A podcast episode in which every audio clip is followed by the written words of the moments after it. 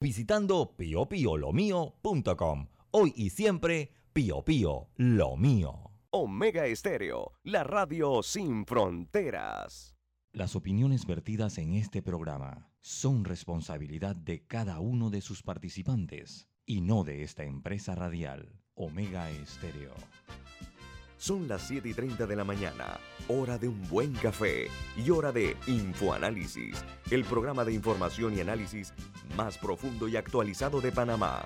Infoanálisis con Guillermo Antonio Adames, Rubén Darío Murgas y Milton Enríquez. Infoanálisis por los 107.3 de Omega Estéreo, cadena nacional.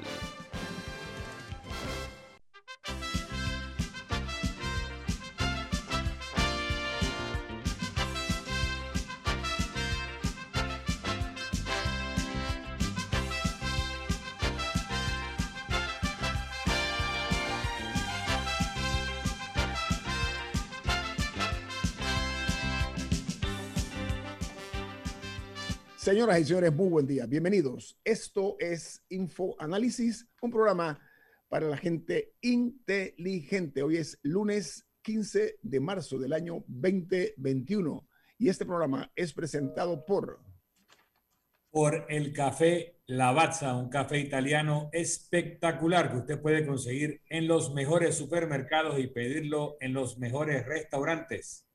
Café Lavazza, un café para gente inteligente y con buen gusto. Presenta Infoanálisis. Bueno, amigos, el equipo de Infoanálisis está conformado por Rubén Darío Murgas, Milton Enríquez y Guillermo Antonio Adames. Vamos, como de costumbre, a darles a conocer a ustedes las noticias que hacen primera plana los diarios más importantes del mundo. En Argentina, dice que este país, este gigante suramericano, se ubica en el puesto 56 del total de 114 países en cantidad de dosis aplicadas contra la COVID-19. El problema es que solamente el 4.6% de los argentinos ha recibido la vacuna hasta ahora y de este, de este eh, porcentaje, 4.6, solo el 0,99% se le ha aplicado dos dosis. Ahora, de la solicitud que hizo el presidente argentino de 15,5 millones de dosis, han llegado hasta ahora 4 millones y eh, son ah, precisamente las 20 que al final va a establecer como norma, como meta el gobierno argentino. Las ah, cifras en cuanto a, las, a los infectados en Argentina son realmente inquietantes. 2.195.723 infectados por la COVID-19 y 53.650 fallecidos. Mientras Italia se enfrenta a partir de hoy a un nuevo eh, y duro confinamiento para intentar frenar el crecimiento de la COVID-19. Hasta ahora ha afectado severamente a 42 millones de personas con este cierre que se dio a partir de hoy de la medianoche, o el cierre o confinamiento, 42 millones de, italianos no se les estará permitido salir a, menos que sean actividades esenciales. Y tres cuartas partes del país está en zona roja. Y eh, adicional, dice que la Semana Santa, que es del 5 de abril hasta el lunes, va a estar el país totalmente cerrado porque se le ha denominado una zona roja a Italia. Mientras que en Irlanda eh, también han suspendido el uso de la vacuna de AstraZeneca después de un caso de coágulos. Otro tanto han hecho Holanda, Noruega y Dinamarca, mientras que la Organización Mundial de la Salud y la EMA, que es la Organización de la Unión Europea, dicen que no existe vínculos entre la vacuna y eh, la mayor cantidad de casos eh, que se han dado hasta ahora de coágulos. Una noticia que se genera en eh, México es que el presidente Andrés Manuel López Obrador agradeció a Rusia, la India y a China por el apoyo para conseguir vacunas contra la COVID.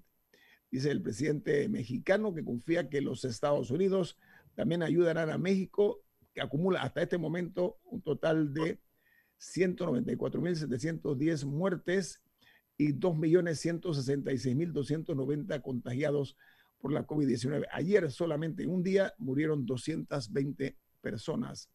Bueno, Irlanda, eh, eh, ya dije que se sumó pues, a los países que están eh, cuestionando a AstraZeneca, han detenido su circulación. Mientras, una buena noticia y es que el, el comercio de armas deja de ser por primera vez un negocio en crecimiento. Esto desde el año 2005 ha venido a romper esta, esta medida, porque los Estados Unidos, Alemania y Francia, sin embargo, han aumentado sus exportaciones de material bélico, mientras han caído el negocio de las armas en China y en Rusia. Y Colombia ya completa 782.301 vacunas aplicadas al día 13 de marzo. Según el Ministerio de Salud de Colombia, ayer murieron 4.062 personas un fueron casos positivos, perdón, murieron 97 personas, mientras que en la totalidad eh, Colombia eh, tiene a la fecha 2.303.144 infectados y 61.143 muertos por la COVID-19. En Francia, según el eh, Metro de París, la pandemia ha resultado que han visto obligadas a las autoridades a un confinamiento total en la área metropolitana de París, de, Francia, estamos hablando de París, para disminuir las, eh, la cantidad de afectados por la COVID-19. Eh, la nota señala que Francia eh, ha sufrido 90.315 muertos y han tenido una de las reservas de vacunas de las más altas del mundo por parte de Francia. Mientras en Costa Rica anuncian que 200 buses eléctricos serán eh, puestos a concurso a finales del mes de abril en Panamá. Se genera en Costa Rica, esta noticia es primera plana. La nota dice que en Costa Rica ellos tienen funcionando dos buses eléctricos donados por el gobierno de Alemania. Ojalá nosotros ensayemos esa posibilidad de que Alemania y otro gobierno nos regale también a nosotros, nos done, es la palabra correcta, un par de autobuses de estos eléctricos. Se va a realizar el mes de abril la licitación para los 200 eh, buses eléctricos que van a estar eh, siendo eh, puestos para el servicio de los panameños.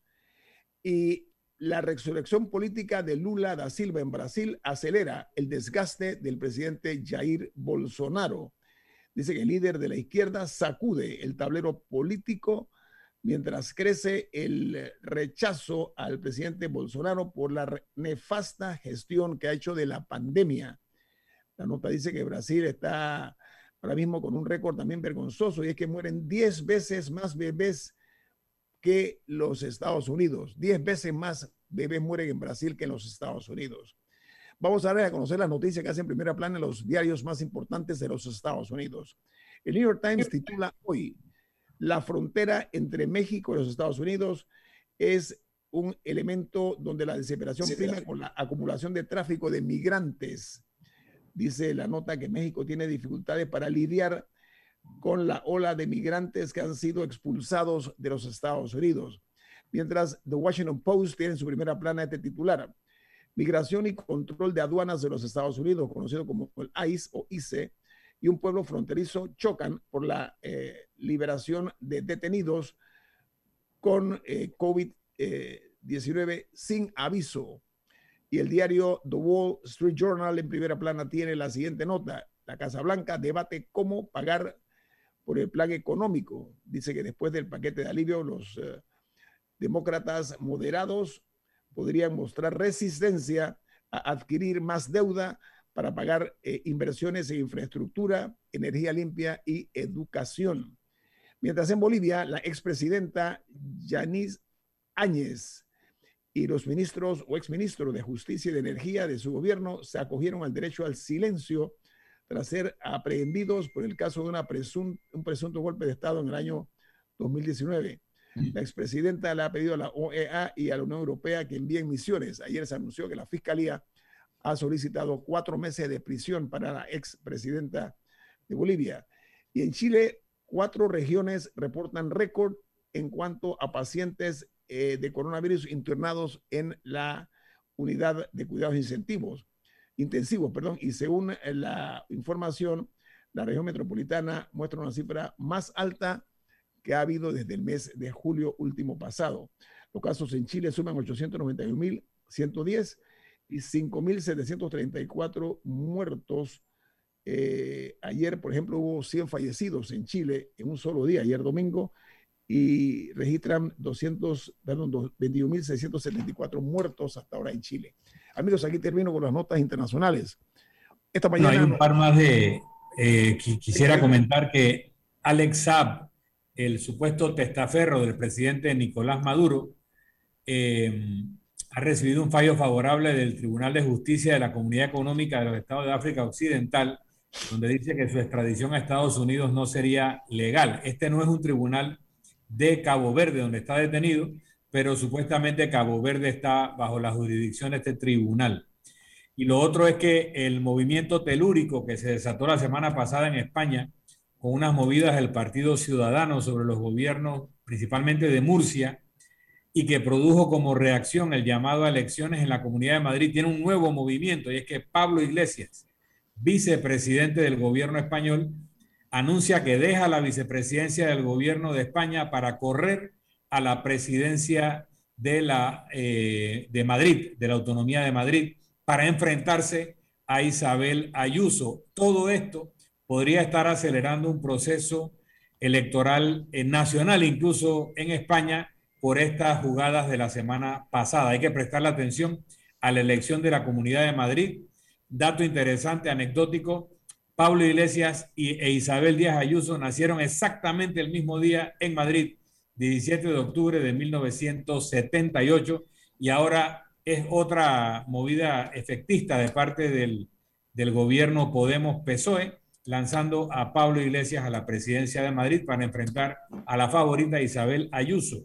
Otra noticia importante que se genera en Centroamérica y con esta cerramos las internacionales es que el actual presidente de ese, hermano país, eh, el presidente en funciones, Juan Orlando Hernández, pasó de ser amigo de los Estados Unidos a ser señalado por este país por vínculos con el narcotráfico. Él incluso han publicado fotos de él con el presidente Trump, que al final de su mandato es donde comienza la caída eh, hasta ahora, pues, desprestigio total para el actual presidente hondureño. la nota dice que él ganó las elecciones en el año 2014 y después la logró, dicen que con la bendición de los Estados Unidos, pero eh, fue después reelegido hasta el año 2022. Debe estar en el gobierno hasta 2022, pero es señalado por narcotráfico en un eh, tribunal, una corte federal de Nueva York en los Estados Unidos de América. Bueno, amigos, nosotros nos complace muchísimo esta mañana tener la participación aquí en Infoanálisis del doctor Jaime Alemán. Él es socio eh, de Alemán Cordero, Galindo y Lee. Ha sido embajador en los Estados Unidos de América, ministro de Gobierno y Justicia. Tiene una trayectoria eh, importante como abogado de este país. Y nosotros eh, iniciamos la semana con esta entrevista con el, el doctor Alemán, Jaime Alemán. Él es Jaime Alemán Gili, doctor en Derecho. Buen día, doctor Alemán, ¿cómo está usted? Muy buenos días, Añito, embajador Enrique, es un placer saludarlos y un gran honor estar aquí acompañándonos en el programa. Muchas gracias. Está usted en la ciudad de Boquete en este momento, me dijo, ¿no? Regresé ayer en la tarde de Boquete, estuve también antes de eso en Isla Palenque, se lo recomiendo, un lodge eh, precioso, muy bien puesto a nivel mundial, de verdad que, que muy, muy agradable la visita, eh, Boquete también, así es que nos da esperanza como conversamos. Doctor, me llama la atención. Hay que decir algo importante del, del, doctor alemán, embajador, exministro. Es la, una, la única persona que yo conozco que ha visitado todos los países del mundo. Ha estado hasta en Nauru, creo que fue el último que le faltaba, ¿no? Correcto, una tremenda experiencia. Soy el panamericano en la historia en hacerlo. Hay 85 personas certificadas y la verdad que uno aprende en esos viajes, uno se enriquece y aprecia aún más las bellezas que tenemos en Panamá, eh, que, de verdad que son únicas. Ahora, También el doctor Alemán le tocó ser el ministro de gobierno que destituyó al general Noriega buena memoria, embajador Enríquez, la verdad. Y eso es algo que a mucha gente se le olvida. Fue un momento difícil, era joven, un momento arriesgado, eh, pero fue algo que fue eh, transformador para el país. Ese fue el comienzo del final de la dictadura militar. esto que hizo el presidente del Valle, que nunca se le ha reconocido porque su imagen se vincula más con las partes malas de la dictadura, pero si él hubiera tenido ese coraje, esa valentía, jamás se hubiera dado ese cambio. Eh, así que es importante remontarnos a 40 o 45 años atrás. Doctor Alemán. Eh, pero hay que reconocerle al ministro de gobierno asumir, porque eh, según la constitución el que asume la responsabilidad es el ministro. Y en este caso Jaime Alemán, sabiendo todo lo que significaba eso, aceptó ser el ministro que firmaba esa destitución en ese momento muy joven, como él dijo, ¿no? Eh, pero, eh, oiga, eh, doctor Alemán, creo que es un pasaje histórico del cual yo estoy de acuerdo con usted, no se ha hecho justicia. Me quedan dos minutos, pero quiero iniciar, vamos a hablar de otros temas, pero lo que trajo Milton a la mesa me parece interesante, porque Panamá tiene un problema de que las páginas de la historia que han sido escritas muchas de forma heroica, ni, ni se ha reconocido a los actores, pero tampoco se conoce a profundidad cómo ocurrió. ¿Cómo se da esa distribución del general Noriega en el pico de su, del poder que manejaba doctor Alemán? ¿Cómo, fue, ¿Cómo se da esta situación en el gobierno del, licenciado Eric Arturo del Valle? No, eh, el, el, presidente del Valle tenía mucha presión de sus amigos e incluso de su esposa, que fue la que me llamó a mí. Yo era un abogado, yo en ese tiempo no participaba del todo en el gobierno. El presidente del Valle me había ofrecido ser su ministro de la presidencia y lo había rechazado. Y ese día que me llamó su esposa, yo hablé con el presidente y me dijo, Jaime, ¿cómo hacemos esto? Bueno, se hizo una planificación y dos días después él fue, se dirigió a la nación eh, por cadena nacional eh, a espalda de los militares y anunció la destitución del general Noriega.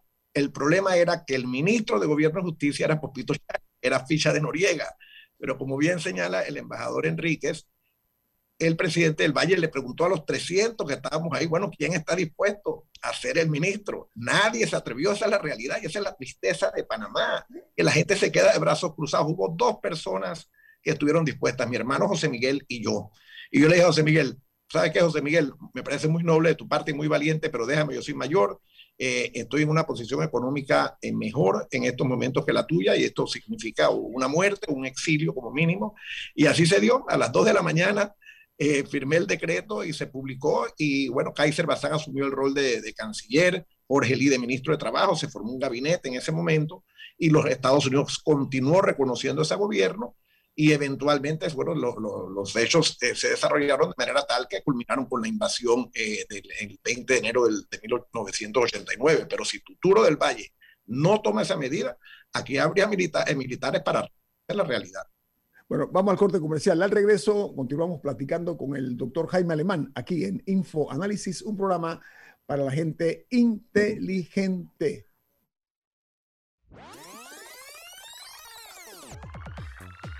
Omega Stereo tiene una nueva app. Descárgala en Play Store y App Store totalmente gratis. Escucha Omega Stereo las 24 horas donde estés con nuestra nueva app.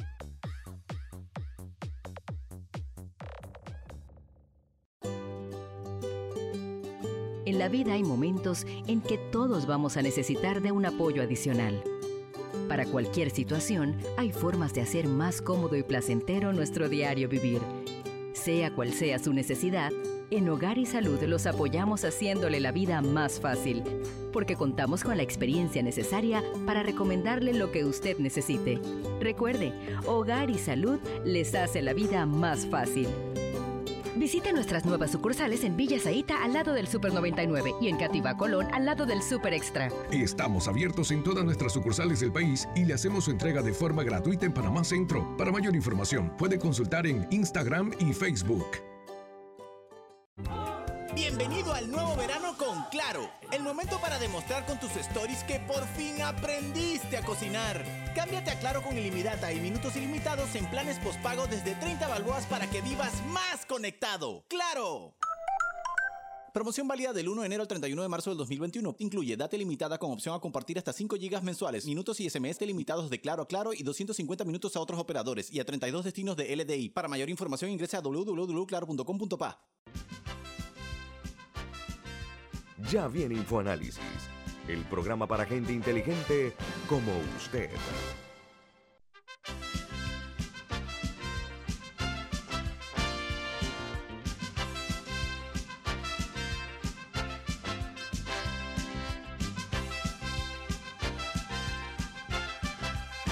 Bueno amigos, de regreso estamos platicando con el, el exministro de Gobierno de Justicia, embajador en Estados Unidos de América, socio fundador del bufete de abogados alemán Cordero Galindo y Lee. Eh, doctor Alemán, creo que no podemos cerrar eh, este tema de cuando usted destituye al general Noriega en el gobierno de Eric Arturo Valle sin preguntarle, ok, ya sabemos eh, por boca suya de que se dio en la madrugada. ¿Qué pasó después? ¿Cómo, cómo, cómo finaliza Jaime Alemán? ¿Dónde termina Jaime Alemán post este, este despido del general Noriega? Bueno, yo termino aterrado, obviamente. Mi esposa, muy valiente, teníamos un hijo de seis, una hija de seis meses y un hijo de dos años. O sea, era un riesgo grande. Ella salió enseguida para el aeropuerto, eh, al exilio. Eh, yo eh, pedí asilo en la embajada americana. El embajador era muy amigo y me dijo, Jaime, no te puedes asilar en la embajada. Acaba de destituir al general Noriega, no se va a ver bien políticamente que hagas eso. Y me fui entonces a esconder a casa de amigos por dos meses. Nunca olvidaré los gestos en los momentos difíciles eh, de un amigo como Frank Cardón, hoy fallecido, que me ofreció su avión para salir a Costa Rica. Eh, eventualmente terminé en Costa Rica, de los nervios me llevé hasta los zapatos mal por un zapato de una otra. Y de ahí empaté con, con mi esposa en, uh, en Miami otro gesto de una persona hoy fallecida, el ministro Pablo Talasinos, que era muy allegado al general Noriega, como a los seis o ocho meses de estar yo en Miami, le habló al general y le dijo que era, sería un gesto humanitario que yo pudiera regresar y así se dio mi regreso justo un año exactamente antes de la, de la invasión. Así es que fue una situación difícil, compleja, pero al final valió la pena y no me, me alegro que se haya hecho por país a causa de eso. Doctor Alemán, entremos en materia. Hace cinco años, eh, Panamá eh, se vio en la primera plana de casi todos los medios del mundo eh, con el tema de los, Panama, los mal llamados Panama Papers, que la idea esa de un grupo de periodistas de una investigación pudo haber puesto nombre de los papeles de Mossack y Fonseca. Vía ejemplo, se puso los, los, los Panama Papers, los, los, los papeles de Panamá lesionando, lastimando la reputación de Panamá. Eso tuvo efectos muy negativos para nuestro país, los tiene, todavía se sienten.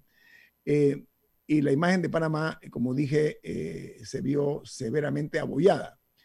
Desde su perspectiva, embajador y, doctor alemán, ¿cuál es la situación de Panamá desde aquellos cinco años y si hicimos las cosas bien al momento de defender al país contra esta arremetida que se dio eh, contra nuestra marca país por los Panama Papers? Yo creo que hicimos las cosas mal desde mucho antes de los Panama Papers. Eh, Milton Enrique sabe bien mi trayectoria, yo creo que tú también, Hito, de todo lo que yo escribí por años en los periódicos, claro. que un puñado de abogados de manera irresponsable y, y con visión de cortoplacista se había dedicado a obstruir todas las iniciativas que Panamá había tratado de hacer para lograr una mayor transparencia y salir de las listas negras y grises de los, todos los diferentes organizaciones mundiales.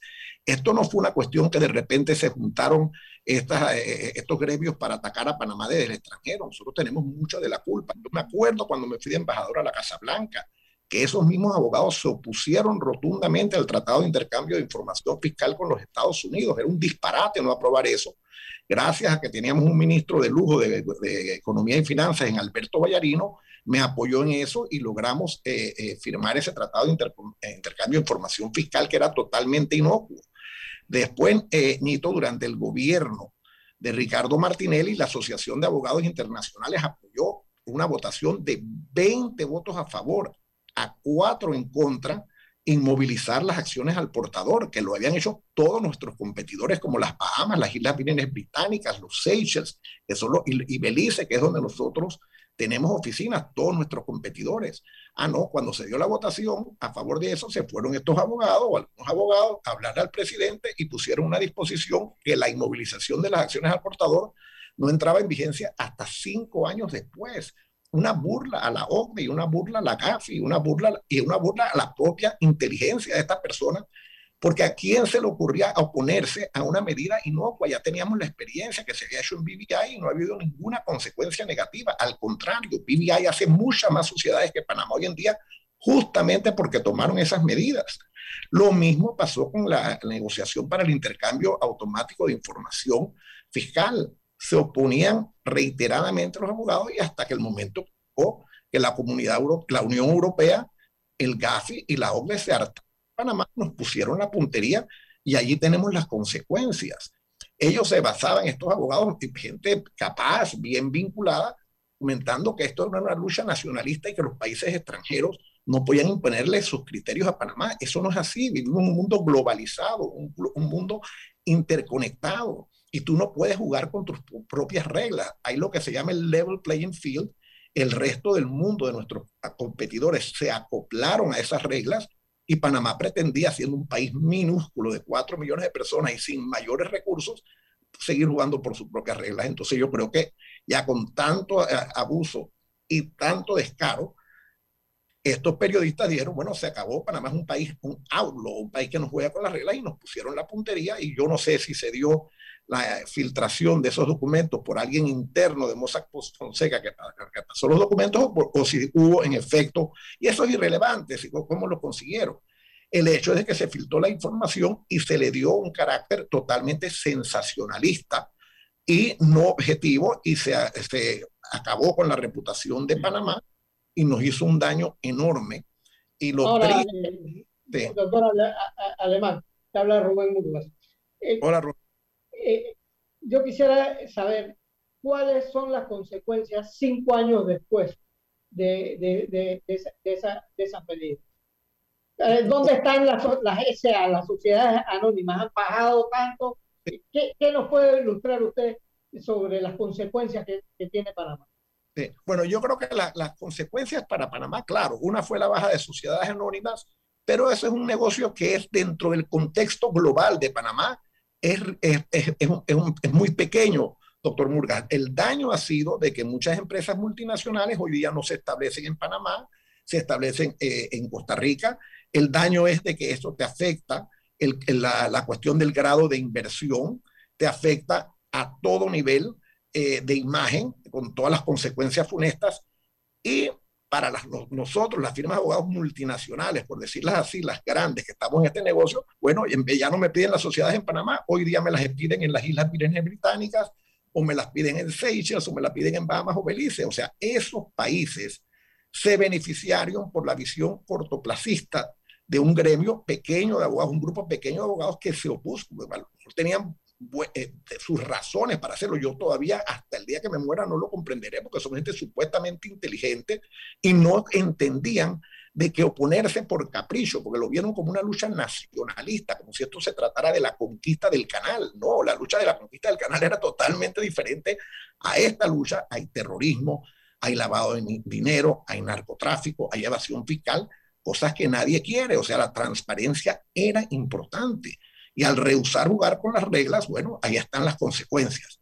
Ahora tratamos de ver cómo recuperamos el terreno perdido, pero si tú ves la lista, por ejemplo, eh, gris de la GAFI, solamente hay 16 países en esa lista hay gris y dos en la lista negra, que son Corea del Norte e Irán.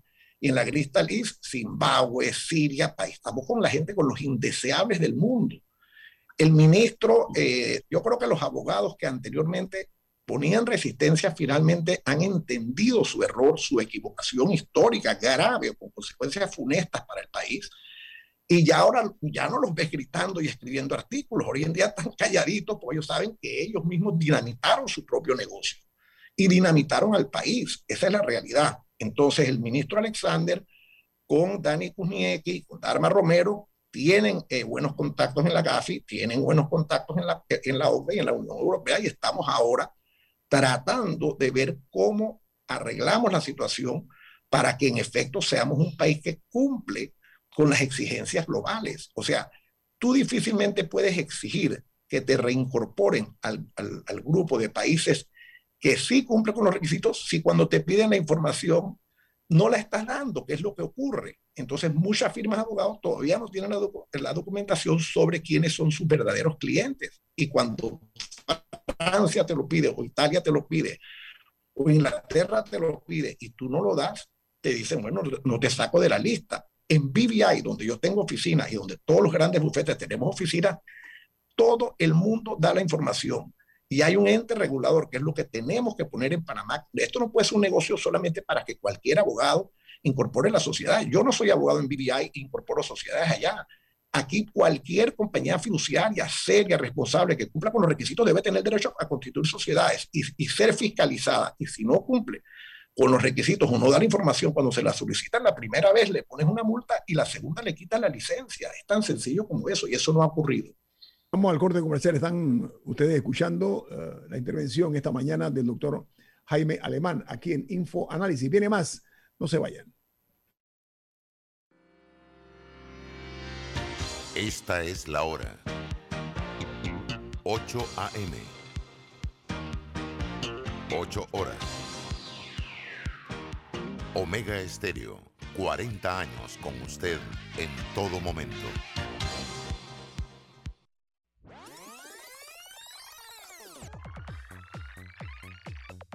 Omega Stereo tiene una nueva app. Descárgala en Play Store y App Store totalmente gratis. Escucha Omega Stereo las 24 horas donde estés con nuestra aplicación 100% renovada. En Banco Aliado nos enfocamos en trabajar para estar en cada aspecto de tu vida. Somos Banco Aliado, donde te acompañamos en tu crecimiento financiero. Junto a nuestras subsidiarias en Aliado Factoring, brindamos la liquidez inmediata. En Aliado Seguros, te protegemos en tus proyectos. En Aliado Leasing, equipamos tu negocio como lo merece. Y en Finacredit, te apoyamos siempre. Banco Aliado, aquí estamos para ti. Sigue en nuestras redes sociales como arroba Banco Aliado y visítanos en nuestra página web bancoaliado.com. Me levanto bien tempranito, yes, agradecida por trabajar con Dios en una de las mejores compañías. All right. Número uno en Latinoamérica.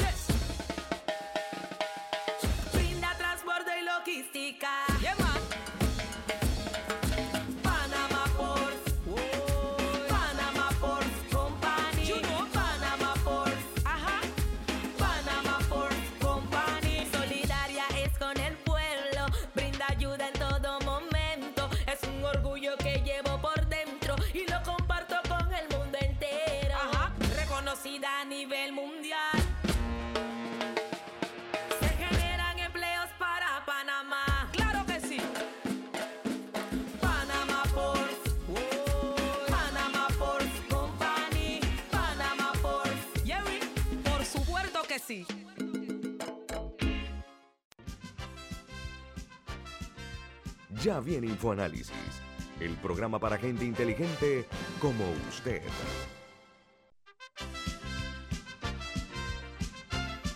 Miren amigos, estamos esta mañana muy complacidos eh, de contar con la presencia eh, en este programa del doctor Jaime Alemán. Uno, de las organizaciones que más eh, nos ha afectado, doctor Alemán, entre otras, eh, es la Organización para la Cooperación y Desarrollo Económico, que se llama la OCDE, le llaman la OCDE o la, la en español. Panamá lo han denominado paraíso fiscal, por una parte. Eh, ya hablamos de si nos hemos defendido bien o no, pero eh, hay que verlo también desde el punto de vista eh, de que la Unión Europea nos ha incluido en lo que se llaman las, las listas, las tristemente célebres listas, que usted ya lo dijo, estamos mal, mal acompañados en esas listas. Pero eh, estas listas discriminatorias eh, son parte de un problema, porque Mossack y Fonseca, en su defensa, estoy hablando del bufete de abogados, poniendo los Panama Papers, ellos eh, argumentaron que ellos sí fallaron en conocer quién era el beneficiario final de, las, de las, los trámites que hacían, pero no faltó ahí de repente la debida diligencia, doctor Alemán, a, en su opinión. Yo creo que Mossack Fonseca en su gran mayoría hizo las cosas bien. Hizo lo mismo que eh, el sistema funciona de esta manera. Los grandes en Suiza, en los Channel Islands, en Luxemburgo, en Malta, Chipre, etc., todos miembros de la Unión Europea. Y es injusto que se ataque a Mossack Fonseca o a Panamá por lo ocurrido, porque las solicitudes para la incorporación de las sociedades anónimas provenían justamente de bancos localizados en esas jurisdicciones y así es como ha funcionado el sistema por años. Y en Liechtenstein hay fundaciones de interés privado, en Estados Unidos hay eh, los famosos trusts o fideicomisos que también ocultan eh, el nombre del, del, del, del, beneficiario final, pero los bancos tienen siempre en esos casos la información y el acuerdo entre las firmas de abogados panameñas y los bancos europeos es que si la información se necesita, el banco te la manda inmediatamente. O sea que mucho de lo que se escribió en los Panama Papers es falso. Una, hubo mucho morbo porque vendía bien y además era más fácil tirar, eh, eh, criticar severamente o cuestionar a Panamá que a instituciones financieras en Estados Unidos que encima no tenían, en, perdón, en Europa, que encima no tienen ni cara, porque HSBC eh, no tiene una cara, UBS no tiene una cara, mientras que acá esto lo ven como un Banana Republic y además tiene estos nombres, Mossack y Fonseca. O sea que yo diría, yo conozco a Jürgen Mossack y conozco a Ramón Fonseca, eh, los considero unos profesionales serios, trabajé, me tocó ver su trayectoria. Después de lo que he leído, hay algunas cosas que me, de las cuales me surgen ciertas dudas o que pienso, oye, eso no fue una decisión muy inteligente. Por ejemplo, ellos tienen, están sindicados, la firma de abogados, eh, uno de sus eh, ex socios y uno de los, Dick Brower, creo que se llama un eh, suizo que trabajaba para su compañía de asset management en Estados Unidos, porque a sabiendas de lo que yo he leído en el New York Times, aceptaron lavarle 50 millones de dólares a un residente de los Estados Unidos para que no pagara impuestos. Ahora, eso es plain stupid. O sea, si eso de verdad se dio, eso es un acto de, de autodestrucción de parte del bufete no me consta, me imagino que eso irá a juicio, pero hay están sindicados en los Estados Unidos que es algo grave. Lo otro, el, único otro delito por el cual han sido imputados es eh, por el caso de la Vallata en Brasil, donde se alega que ellos lavaron a través de su Asset Management Company en Panamá dineros provenientes pues del lavado de dinero en, eh, en, este famoso caso de Lavallato y que además destruyeron pruebas en su oficina de Brasil cuando las autoridades las requirieron, las trituraron. Esos son cargos serios. Yo no sé si en efecto se dieron esos hechos o no. Habrá un juicio, ellos tendrán que defenderse y estoy seguro que lo harán y ojalá que puedan aclarar o explicar satisfactoriamente estas dos acusaciones graves que pesan sobre ellos pero de, no, no, no conozco otro, otro caso contra, contra Mossack Fonseca. Doctora Alemán, eh, desde más o menos 1920 nació eh, esta actividad eh, que Panamá se benefició y era eh, símbolo de, no todos los, los de abogados se dedicaron a esta actividad, pero muchos se especializaron y, y lograron eh, éxito eh, no solo en esa actividad, sino que conquistaron muchos clientes de afuera que vinieron a, ejercitar eh, ciertas actividades en, Panamá. Panamá actuó bien durante ese tiempo, desde 1920 hasta que eh, surgió los problemas con los Estados Unidos Doctor Murgas, yo creo que Panamá siempre hubo mucha gente honorable que se dedicó a esta actividad y es una actividad perfectamente legal y legítima. Ahora ha venido a ser desprestigiada con argumentos muchas veces carentes de fundamento. El país se benefició y se generó mucha riqueza de una manera totalmente legal y totalmente ética. Y de nuevo, la relación con los de, los bufetes, yo lo digo con conocimiento de causa porque esto es lo que yo he hecho toda mi vida. Y uno ha trabajado principalmente con bancos, causa, casa de auditores y con abogados prestigiosos alrededor del mundo. Y no hay nada opaco en este negocio. Uno tiene la información. Yo tengo, por ejemplo, 20 o 25, 30 años de tener una oficina en las Islas Vírgenes Británicas operando perfectamente bien, igual que en Panamá. Ahora, habrá uno o dos o tres casos donde de repente surgen cuestionamientos, pero lo mismo pasa, doctor Murgas, con todos los bancos que operan en el mundo, pero los bancos salen eh, sin pagar ningún daño reputacional, o sea que sí hay cierta injusticia y cierto prejuicio, pero mucha gente honorable, incluyendo mi papá, eh, incluyendo gente como el doctor Fernando Cardoso eh, Fábrega, que ha sido canciller, hombre graduado en Harvard y, sus antecedentes en Arifa, en, en IGRA, ahora en Alcogal, ah, hemos tenido una trayectoria eh, intachable. O sea que hay, hay morbo y lamentablemente es un morbo que nos lo buscamos solitos por no hacer las cosas bien y no hacerlas a tiempo. Ese es el problema. Yo quería eh, aportar en el sentido que lo, lo, que hace noticia es lo que hemos visto en el caso de los Panama Papers, pero por ejemplo, eh, la, la casa matriz de la Nestlé. Por muchos años fue una empresa panameña llamada Unilac, que creo que IGRA la representaba. Y ese era el holding de Nestlé a nivel mundial por muchísimos años, no sé si todavía lo es. Hay una empresa farmacéutica llamada Sintec, que también la casa matriz era panameña y gracias a que era panameña y que Panamá pasó una legislación para develar las intenciones de lo que llaman hostile takeover, pudieron evitar un desmembramiento de la empresa producto de, inversionistas eh, eh, eh, vultures, o sea, inversionistas que iban a deshacer las empresas, porque empezó a, obligarse a las empresas que eran constituidas en Panamá, aunque cotizaban en bolsa de Nueva York, a develar los que querían tomarse la empresa sus intenciones. Entonces, el, el, sistema corporativo panameño ha servido a la economía mundial para realizar actividades totalmente legítimas, incluso para proteger a los accionistas de este tipo de accionistas depredadores. Al mismo tiempo ha sido utilizada, como Jaime ha reconocido, para dictadores o empresas para lavar dinero, para hacer operaciones de soborno como la Bajato, también es verdad. Y eso es lo que Panamá tiene que corregir. Pero cuando se constituye el modelo en los años 20, copiando la legislación de Delaware, que todavía la tiene, eh, no era una operación para actividades delictivas, era una operación para el estímulo y sofisticación de la economía mundial y panameña. Así es. Y de vuelta, complementando lo que dice el embajador Enríquez, el abogado panameño usualmente su relación era con un banco en Ginebra o un banco en Zúrich y no tenía idea que el banco en Zúrich le estaba abriendo una cuenta a un dictador en el Central African Republic. En ese momento tú ni tan siquiera tenías la obligación de tener el nombre del beneficio de la sociedad en tus eh, legajos en Panamá, en tus archivos. Hoy en día sí se requiere, o sea que el abogado está un poco más protegido porque puede hacer un due diligence adicional.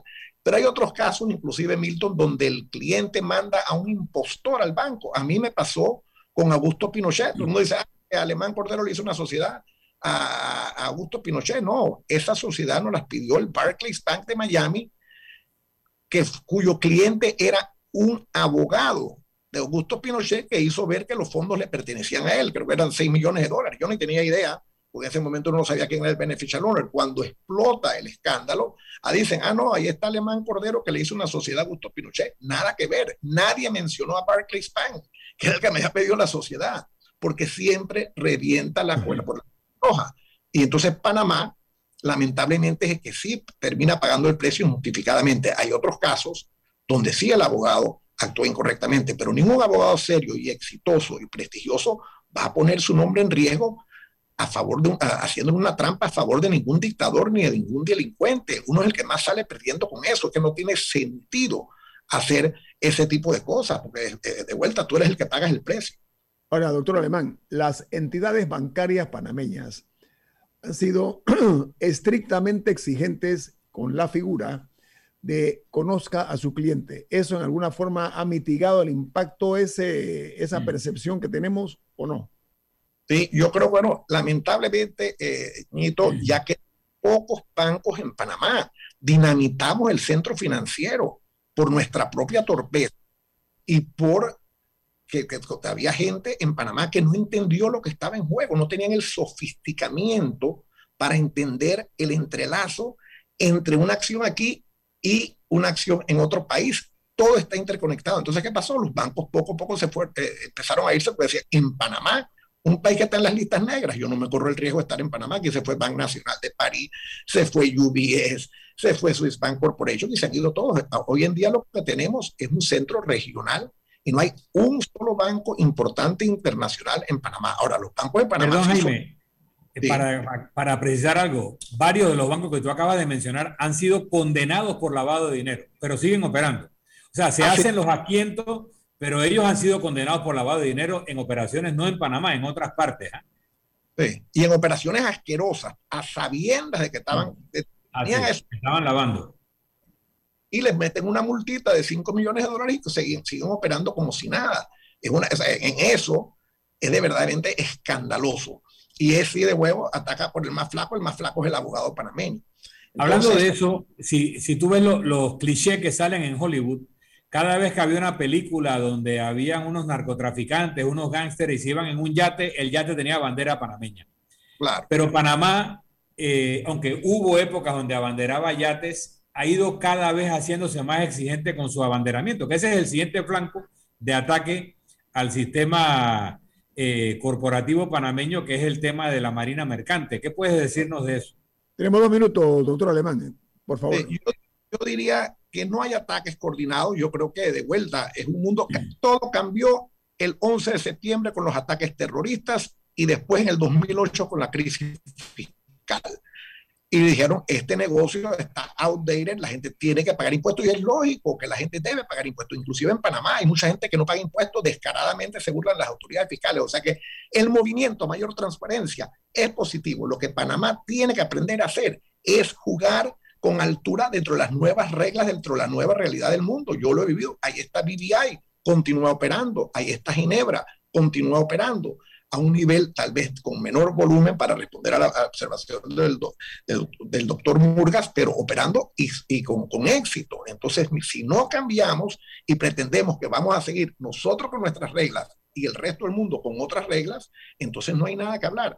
Y yo creo que la Marina Mercante panameña tiene mucho mérito, ha evolucionado, exige mayor eh, eh, regulaciones hoy en día estamos evolucionando positivamente y de vuelta tengo fe y confianza que bajo el liderazgo de Héctor Alexander, una gran persona brillante, y de Dani Kuzniecki, de Dharma Romero, vamos a poder tomar las medidas y después cumplirlas y que los abogados somos los primeros que tenemos que tener conciencia que si no nos adaptamos a esas reglas vamos a desaparecer. Pues las, es, bueno, las cumples. Sí, lo importante, doctor Alemán, es recuperar la reputación de nuestro país. Ahí está el, el tema, ¿no? Doctor Alemán, ha sido un placer tenerlo aquí esta mañana en Infoanálisis por sus valiosos aportes. Muchas gracias a todos. Un abrazo y nos vemos pronto si Dios quiere. Que tenga buen día. Vamos al corte comercial. Esto es Infoanálisis, un programa para la gente inteligente. Omega Stereo tiene una nueva app. Descárgala en Play Store y App Store totalmente gratis.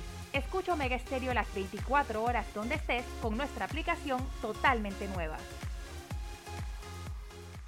Me levanto bien tempranito, yes, agradecida por trabajar con Dios en una de las mejores compañías. Alright, número uno en Latinoamérica.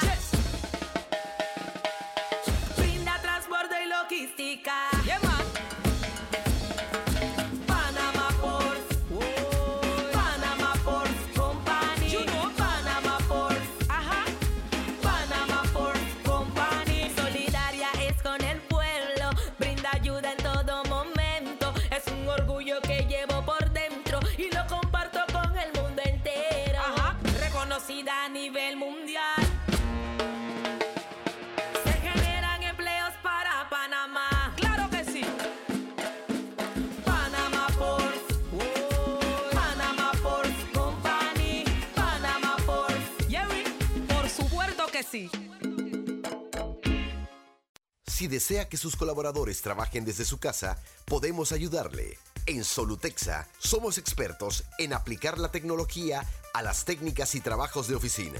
Contáctenos en solutexa.com.pa o al 209-4997. Solutexa.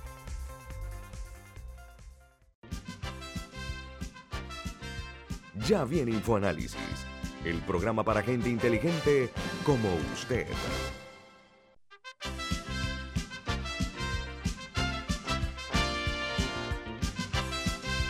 Bueno, entramos ya a la parte final de la trayectoria dentro de este programa de hoy lunes.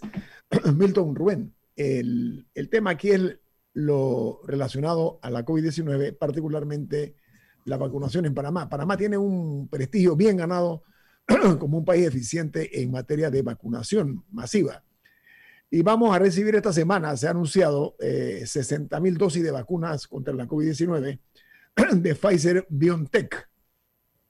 Recordemos que el primer eh, eh, remanente, perdón, la primera, la primera llegada fue de 12.840 dosis de vacunas.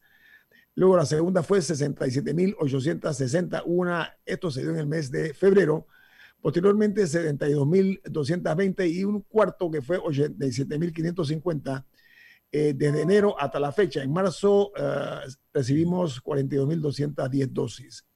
Lo importante aquí eh, es tener la disponibilidad de las vacunas para poder que los, los panameños y las panameñas que están a cargo de esta misión, enfermeras y otros más, puedan hacerlo eh, llegar a la mayor cantidad de panameños. No obstante, hay la opinión de que se debe agilizar los procedimientos aún más, de ser posible, porque eh, hay mucha ansiedad por parte de muchos panameños y panameñas que ven distante la llegada del momento de su vacunación. ¿Cómo podemos nosotros en ese sentido apoyar, Milton y Rubén?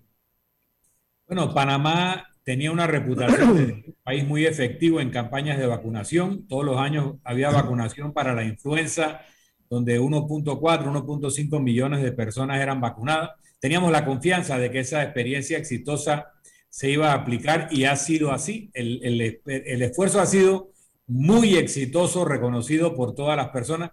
De miles de personas que se han vacunado, hay dos, tres, cuatro casos de que el señor que no le apretaron la jeringuilla, pero esos son temas anecdóticos. En general, eh, ha sido muy exitoso el esfuerzo. Hay un tema que habría que explicar de que vamos a tener un bache de inventario de vacunas en el mes de abril. Sería bueno que el gobierno explique si, si tiene que ver con lo que estaban esperando de AstraZeneca. Hay un tema con AstraZeneca en Europa, donde hay hoy un nuevo país ah, ha señalado que suspenden la vacunación con AstraZeneca. Sin embargo, eh, los estudios que ha revisado la Autoridad de Medicamentos de Europa dice que no han encontrado en el estudio de AstraZeneca evidencia de que tiene que, que genera una, eh, casos de trombosis eh, producto de la vacuna. Sin embargo, hay suspensión y tal vez eso es lo que hace que AstraZeneca se demore en entregar a Panamá. Pero bueno, están los otros del mecanismo COVAX. Ha sido una experiencia exitosa, debe serlo más conforme se despliegue en el resto del país y hay que felicitar al sistema sanitario panameño por eso. Ahora, Irlanda y Holanda, como tú decías, son los últimos países que han eh, salido eh, con el tema este de AstraZeneca. La pregunta mía es, Panamá, ¿cómo va a manejar esta situación? Porque eso siempre siembra algunas dudas y Panamá tiene dentro de la lista de los productos o de las marcas que vamos a utilizar nosotros en el combate contra la COVID-19, las vacunas de AstraZeneca. No obstante, la EMA, que es la Organización Europea, y la OMS están saliéndole al paso también este tipo de cosas, diciendo que aparentemente no hay una vinculación entre la vacuna y los coágulos, que es lo que está en duda. Pero vamos a cambiar el tema antes que terminemos el programa, porque la CENIAF no puede quedar, eh, como decías tú, Milton, en el anecdotario. Nosotros esa es una llama que no pretendemos ni siquiera que vaya bajando, sino que se mantenga, que no se apague. Porque en esta situación, perdón, hay muchos claroscuros. Y lo importante es que la justicia actúe no únicamente a nivel como hasta ahora de pececitos pequeños, sino que, eh, reitero yo, siempre es un reproche que hago como ciudadano en mi derecho, de que no ha habido hasta ahora un solo pez gordo en el sartén de la justicia panameña friéndose, ninguno, no únicamente en el caso de CENIAF, sino también en el caso como de Brecht, Blue Apple y otros más. La justicia panameña debe, al igual que la vacunación, eh, ser activa, proactiva, debe ser eh, eh, efectiva para vacunarnos contra la corrupción, porque eso también conspira contra el prestigio de nuestro país y hay alguna gente que no se ha dado cuenta cómo eso nos ha lastimado a nosotros la reputación de nuestro país por la falta de, eh, de acción de la justicia panameña en caso de alto perfil. Yo estoy de acuerdo con tu preocupación, Ñito, de que aquí nos quedemos en los pececitos. Yo repito lo que dije hace unos días. Si se están eh, llevando a indagar a los peces pequeños y medianos para obtener evidencia para capturar a los peces grandes, bueno, puedo entender esa técnica, es una técnica utilizada por fiscales en muchas partes del mundo, pero si es solo para satisfacer a la opinión pública, dándole esas presitas, en lugar de caerle a los verdaderos orquestadores de esta situación, entonces no vamos a estar de acuerdo y no vamos a soltar el tema hasta que aquí se puedan mostrar responsabilidades. Pero tampoco quiero yo soltar el tema de que no nos han dicho qué medidas han tomado para salvaguardar los derechos de los menores. ¿Dónde están? ¿Cómo se alimentan? Si se le han hecho, se le ha hecho exámenes de salud física, mental, si tienen apoyo emocional, por lo menos quiénes son las personas que se han responsabilizado para atender a estos menores de edad que ya de por sí venían con traumas, porque si son menores que estaban en albergues es porque habían perdido su entorno familiar o habían sido maltratados en su entorno familiar y muchos de ellos además tienen discapacidades. Entonces, ¿quién está a cargo de ellos? ¿Qué han hecho por ellos? Eso no nos lo llegan a decir y creen que nos van a satisfacer solamente con el deseo de que se sancione, como lo tenemos, a los que han abusado de estos menores, pero no nos dicen cómo los están protegiendo hoy, no dentro de seis meses, hoy. Y yo quisiera saber quién va a rendir cuenta de eso. Mira, Milton y Rubén, no poca gente piensa que tenemos una eh, parodia de justicia. Lamentablemente, no lo decimos nosotros por decir. Es la percepción que hay tanto en nuestro país como fuera de nuestras fronteras. Lamentablemente, esa es una realidad, eh, una realidad que nos está eh, golpeando. Hay un déficit de justicia severo. Y este es un momento que me parece el apropiado para enmendar o remendar este tipo de, de situaciones que nos afectan de una forma muy severa. En cuanto a los niños, yo estoy de acuerdo, eh, nadie está diciendo que, que, se den a conocer los nombres de los niños, no, esa no es la idea, sino que digan dónde los han eh, reubicado, por usar un término, qué nuevas medidas en pro de los niños eh, estos afectados se están tomando o se van a tomar. O sea, que, que se vea, y voy a usar una palabra importante que carece nuestra administración en Panamá, la planificación, cómo se ha planificado eh, que se va a eh, llevar a cabo la nueva estrategia de cara a los albergues, porque no es que vamos a cerrar los albergues tampoco, sino que hay que hacer cambios profundos, impactantes. Ese yo creo que es el tema y esa es la parte que nosotros ansiamos escuchar, la parte también, de, la, de la estructura, cómo se va a armar ahora. En el sentido que tú dices, lo que ha dicho muchas veces Rubén, es que la solución no es solo albergues mejor administrados, es un compromiso de que los albergues son lugares temporales muy de muy bajo tiempo porque va a haber un sistema de familias sustitutas, familias de acogida preseleccionadas que tienen la capacidad de recibir un niño en corto aviso, una niña en corto aviso, que están evaluadas para garantizar el trato a estos menores mientras se produce como una adopción. O sea, lo que nosotros queremos saber es que no van a perpetuar el sistema de los albergues como destino final de los menores de edad, cuando todo el mundo sabe que en los países desarrollados los albergues son lugares de urgencia, de muy corta temporalidad, hasta que los menores pasan a entornos más estructurados a nivel de las condiciones de una familia que protege a sus hijos. No se debe permitir que se banalice este caso. Incluso algunas eh, defensas que me parecen irresponsables, e incluso lesionan nuestros oídos cuando escuchamos algunos argumentos que se pretenden esbozar en cuanto a esto y pretender decir que esto se dio nada más a niveles bajos. No, no, no, no.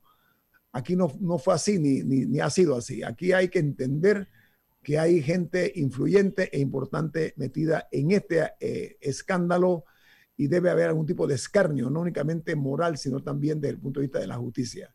Nito, es que no es una especulación nada más. Ha habido testimonios de menores que han enmascarado su rostro, su voz, que, que narran cómo los venían a buscar al albergue, eran niñas casi siempre, que les pedían que fueran en pijama y le daban pijamas nuevas y las llevaban a fiestas en casas de gente rica. O sea, eso lo han dicho.